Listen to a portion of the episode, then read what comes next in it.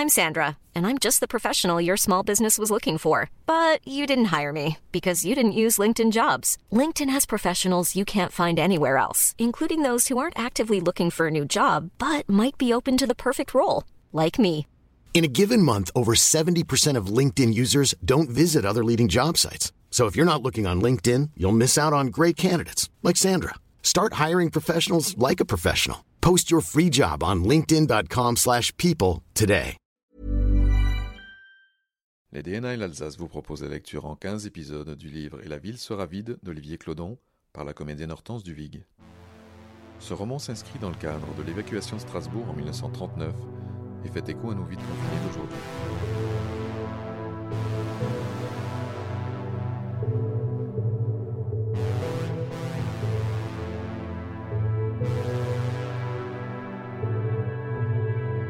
Monge et les deux garçons de recette ne disaient rien, mais on sentait comme une forme d'incrédulité à voir ces préparatifs guerriers.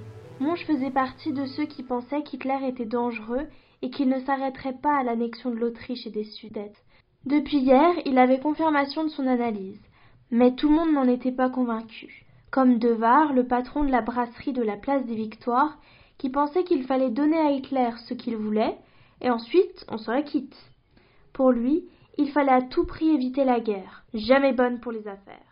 Et une mauvaise négociation valait toujours mieux qu'une guerre.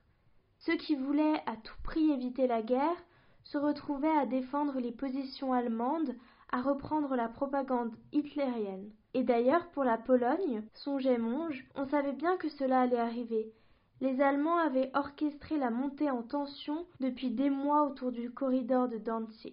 Et il y a des gens assez naïfs, disait-il, pour croire que les Polonais ont réellement franchi la frontière et attaqué les premiers, et que c'est uniquement pour cela que les nazis envahissent en ce moment la Pologne avec des dizaines de divisions.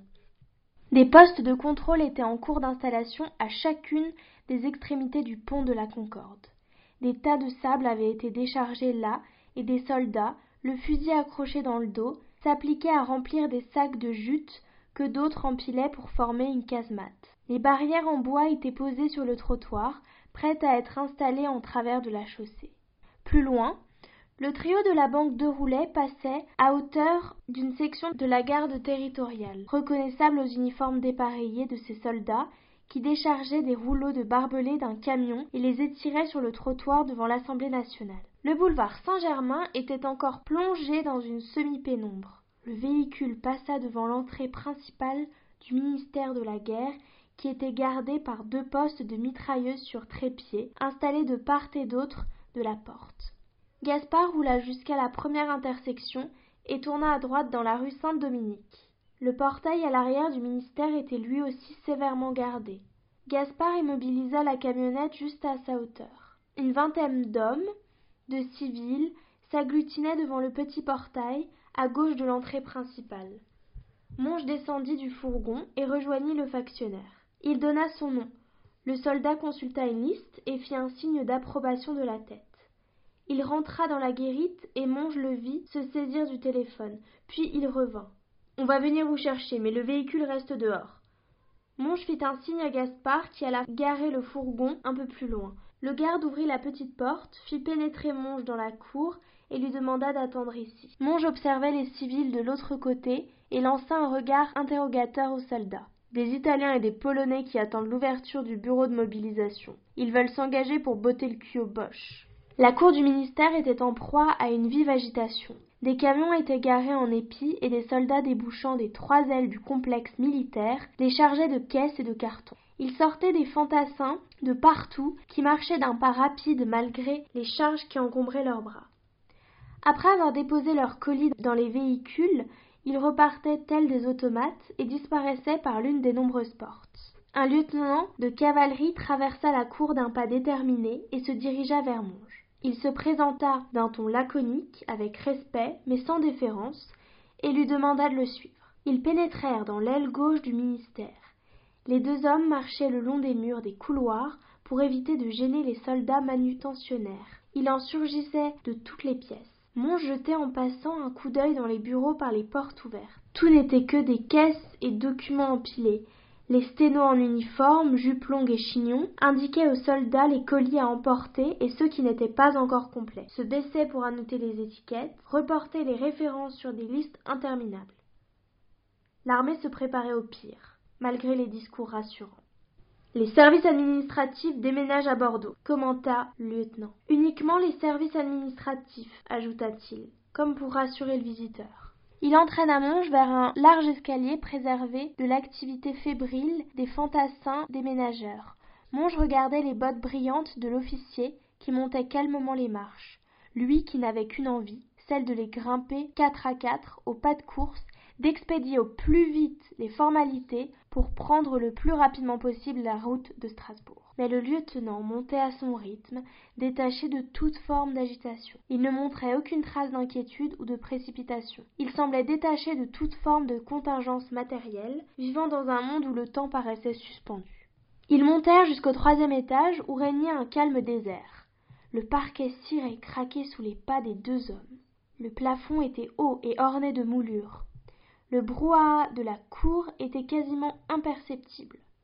C'était l'étage de l'état-major de l'armée de terre. Le lieutenant s'arrêta devant une porte, frappa deux coups polis, entra, annonça Monge. Il lui fit signe d'entrer avec déférence, puis disparut. Monge avança vers l'homme, qui venait de se lever et qui marchait à sa rencontre. C'était un officier jeune, élégant, aux manières délicates. Il lui tendit la main, le salua chaleureusement. Voici donc l'homme de confiance de mon oncle, fit le militaire en caressant sa fine moustache. Le jeune homme lança à Monge un regard complice qui lui déplut immédiatement. Il se souvint qu'il avait aperçu son interlocuteur il y avait quelques années à la banque, alors qu'il n'était pas encore majeur. Il était maintenant capitaine et ne se souvenait visiblement pas de cet épisode. Le neveu l'invita à prendre place, puis il s'assit à son tour.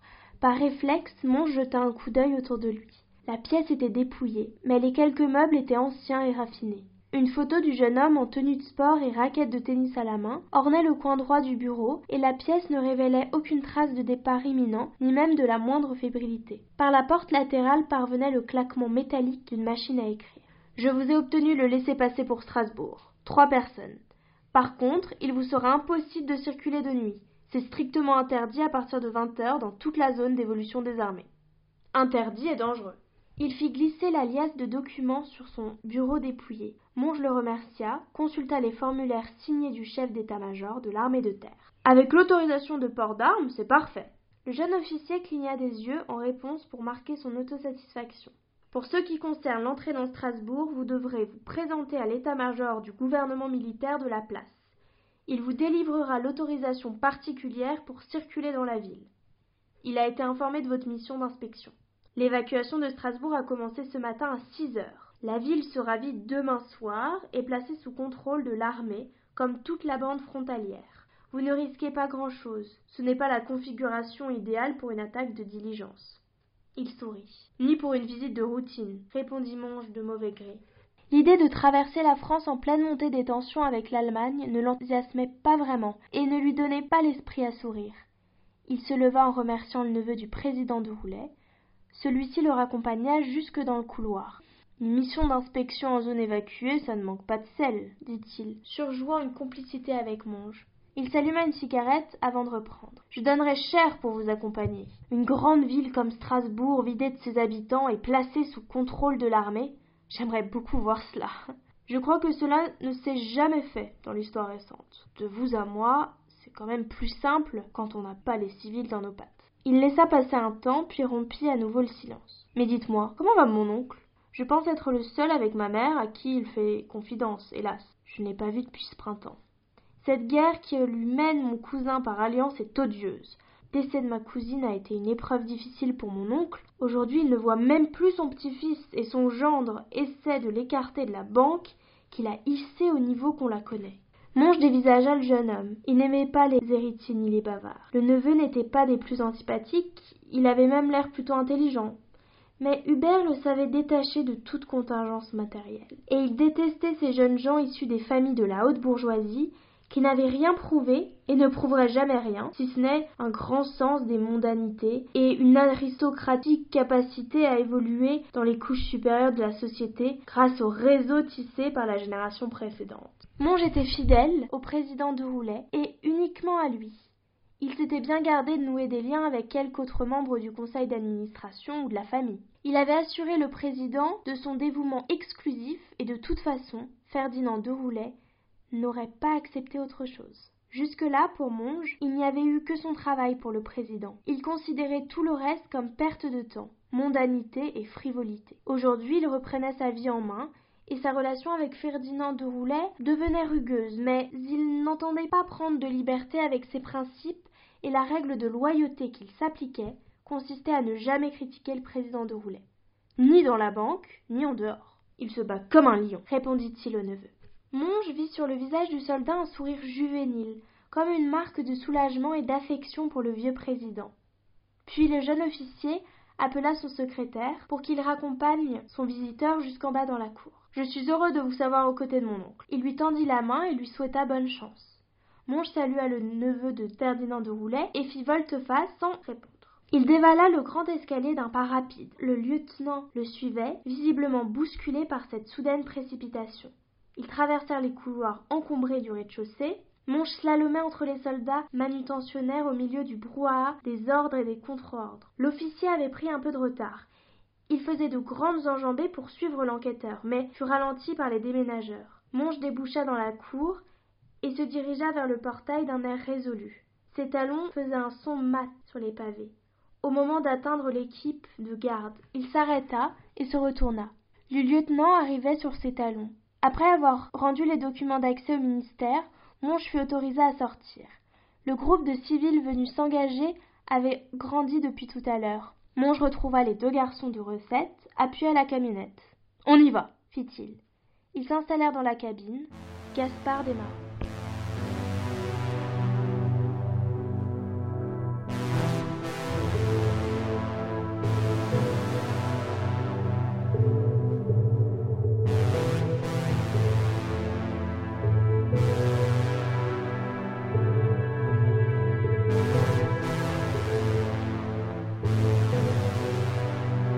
Les faubourgs continuaient de charrier toute une foule éveillée. La population de la ville coulait sur la chaussée comme une immense hémorragie, et Strasbourg se vidait de ses habitants sans discontinuer depuis l'aube. Le cortège était déjà plus clairsemé qu'aux premières heures de l'évacuation. Il avançait par paquets de familles comme coagulés, par groupes séparés de quelques mètres que le hasard des convergences du fond des quartiers jusque sur la grande artère avait placés dans cet ordre. Albert marchait à grande enjambée, à contre-courant, sa valise à la main, le long des maisons, sur les trottoirs, quand il y en avait. Il remontait le grand fleuve triste d'un pas volontaire. Il baissait un peu la tête, car il savait que la couleur mate de sa peau attirait les regards. En arrivant à proximité du foyer, il redoubla de vigilance, car il craignait d'être reconnu par quelques voisins retardataires. Il évita la place sur laquelle donnait l'entrée principale, contourna le bâtiment et arriva par l'arrière. La rue en contrebas de la voie ferrée était déserte. Des chiens aboyaient. Il enjamba le mur d'enceinte, passa sa valise, puis glissa dans le parc de l'orphelinat. Il s'accroupit derrière un noisetier, attendit quelques secondes. Il s'approcha en se glissant derrière un platane, puis un autre, pour observer l'immense bâtisse. Il scruta avec attention les étages, fenêtre après fenêtre, jusqu'aux vitres du clocheton qui surplombait tout le quartier, depuis le haut du toit. Aucun mouvement n'était perceptible dans l'orphelinat. Le directeur avait tout fermé à clé le matin même. Mais le principal danger, c'était que le directeur envoie quelqu'un le chercher ici, et qu'il soit surpris avant d'avoir eu accès à son dossier. Albert repérait la fenêtre des toilettes. En passant le matin avant le départ, il avait pris soin de la déverrouiller. Il s'approcha, imprima une légère poussée sur le vitrage, la fenêtre pivota, il se glissa dans les toilettes entr'ouvrit la porte vers le couloir, écouta, tout était calme. Il s'élança dans l'immense silence de la cathédrale, le pas hésitant, le souffle court. Il connaissait les lieux par cœur. Il pénétra dans la cuisine, un peu plus loin à droite. Les bols du matin étaient posés sur le bord de l'évier. Il avisa les placards, il trouva du saucisson, prit une boîte de sardines en conserve, chercha du pain sans en trouver. Dans un renfoncement du placard, il découvrit la lampe portative du chef cuisinier. Il la glissa dans la poche de sa veste. Il sortit de la cuisine. Le foyer était parfaitement silencieux. Il prit de l'assurance, s'approcha du grand escalier qui montait vers le hall d'entrée au rez-de-chaussée. Il fallait maintenant rejoindre le bureau du directeur au premier étage. Il commença à monter les premières marches quand soudain il entendit une clé cliqueter dans la serrure de la porte principale. Il eut le temps de se baisser et pendant que la porte s'ouvrait, il rebroussa chemin et redescendit les quelques marches, la tête dans les épaules. Deux hommes en salopette de travail venaient de pénétrer dans le bâtiment. Albert tourna au coin de l'escalier, s'arrêta pour écouter. C'étaient des employés municipaux. Ils avancèrent et se dirigèrent vers l'escalier qui menait à l'entresol. Albert reflua avec précipitation dans la cuisine. Il dissimula sa valise sous le grand four. Ses yeux firent un tour rapide de la pièce, à la recherche d'un endroit où se cacher. Ils s'arrêtèrent sur une petite porte à mi-hauteur dans le mur intérieur. Le monte-plat qui dessert la grande salle du réfectoire, il souleva le volet qui glissa sans bruit sur les rails. Il se faufila dans l'espace sombre, il se coucha sur le flanc, les jambes pliées, les genoux contre la poitrine. Il abaissa la porte, resta de longues minutes dans cette position, à l'affût du moindre son. Il tenait sa bouche entr'ouverte pour pouvoir respirer au mieux et éviter le sifflement de l'air qui passe entre des lèvres serrées et sèches. Il entendit bientôt du mouvement dans la cuisine. Les deux hommes cherchaient la vanne principale d'eau. Elle doit être dans les toilettes, fit une voix menue. J'y vais pendant que tu coupes le gaz et mets le four en sécurité pendant que tu y es, répondit l'autre voix, plus grave, plus âgée. Albert discerna le son d'un sac en cuir que l'on pose, suivi d'un bruit métallique, une clé sur une vanne. Puis la voix grave se fit à nouveau entendre. Une fenêtre était restée ouverte aux toilettes. L'autre conseilla de jeter un coup d'œil dans les placards. Puis il y eut un bruit de bouteilles que l'on pose sur la table, de verres qui s'entrechoquent. Encore un que les Allemands n'auront pas, fit la voix grave, bientôt suivie par deux rires gras. Les deux hommes discutèrent un bon quart d'heure en buvant et fumant. Ils passaient du français au dialecte de façon fluide. Albert craignait que l'un d'eux n'aperçoive sa valise mal glissée sous le four, mais il n'en était rien. Les deux hommes parlaient de leur famille, en route vers le Piémont des Vosges, où elles devaient prendre des trains pour le sud-ouest. Ils se demandaient pourquoi la gare principale n'était pas utilisée pour évacuer la population. Albert apprit ainsi que des trains et des convois entiers de camions avaient commencé à vider le port de ses stocks d'essence, de pétrole, de ses machines, de son matériel. Mais le temps paraissait interminable à l'adolescent, qui commençait à ressentir de vives douleurs dans les jambes. La circulation du sang était interrompue au niveau des genoux, depuis trop longtemps pliés. Finalement, les deux employés municipaux se résolurent à partir pour boucler un autre bâtiment. Ils parlaient fort en dialecte. Albert entendit les voix s'éloigner et la grande porte d'entrée claquer. Il attendit d'avoir la certitude d'être seul avant de soulever d'à peine quelques millimètres la porte de sa cachette. Il écouta attentivement. Aucun bruit ne lui parvint.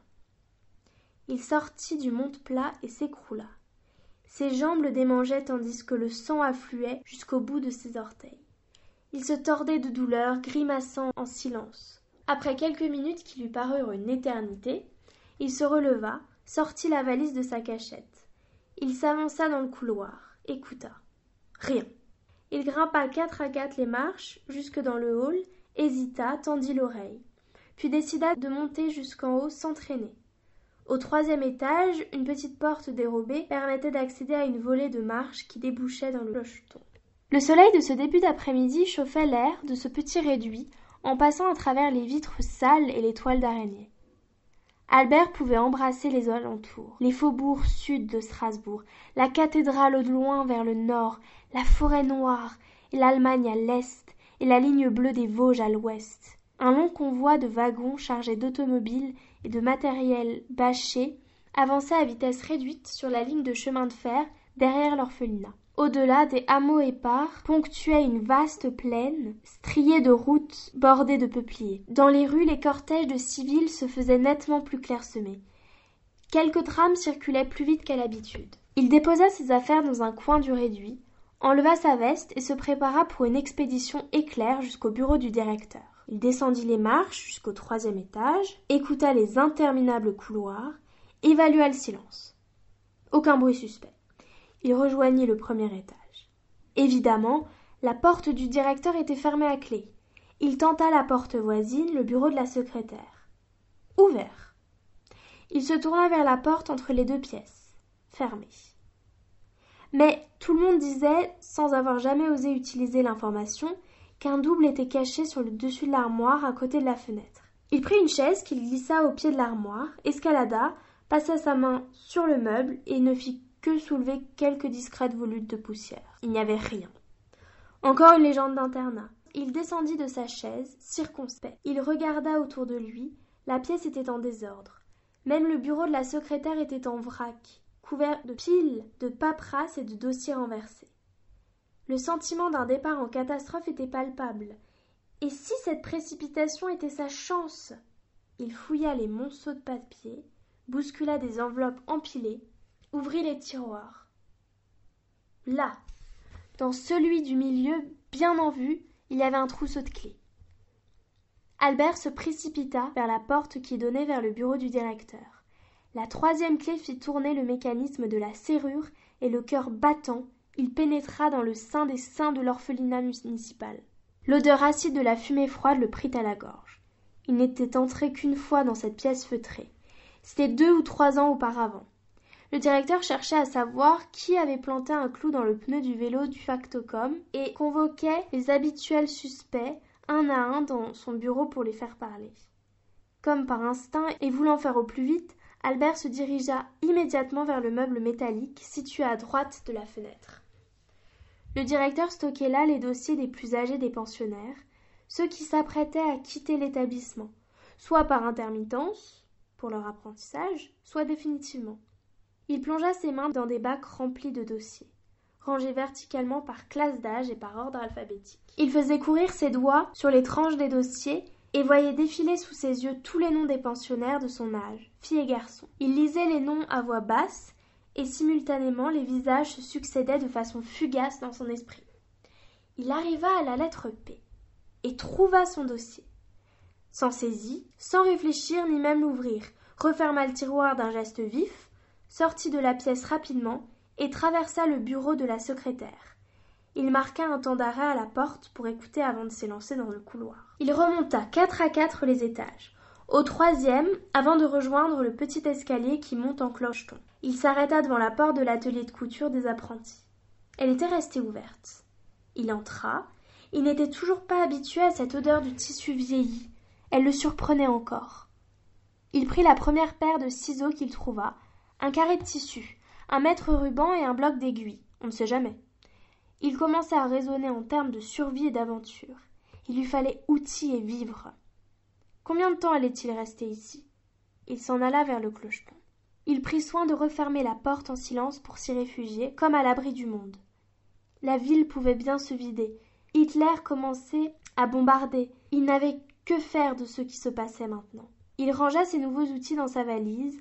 Il jeta un rapide coup d'œil vers la place par les fenêtres poussiéreuses. Elle était désormais déserte. Puis il s'assit dos au mur et posa cérémonieusement son dossier sur les genoux. Son rythme cardiaque accélérait. Son nom était écrit à la plume. Albert Perpétue. S. Avec en dessous sa date de naissance. Le 12 septembre 1925. Et le nom d'une ville. Constantine. La lettre S qui suivait son patronyme l'intrigua. C'était peut-être une sorte de classement ou de référence administrative. Il n'en avait jamais entendu parler.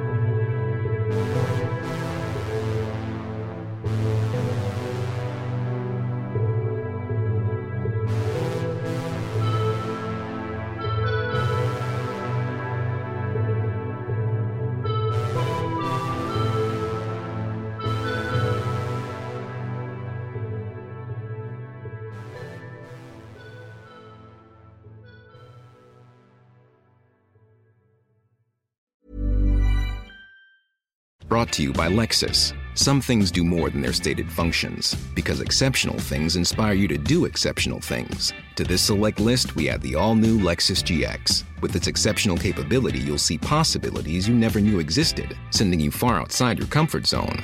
But as much as the GX challenges you, it also spoils you. Its intuitive technology and luxurious features mean that wherever you go, you'll never go without.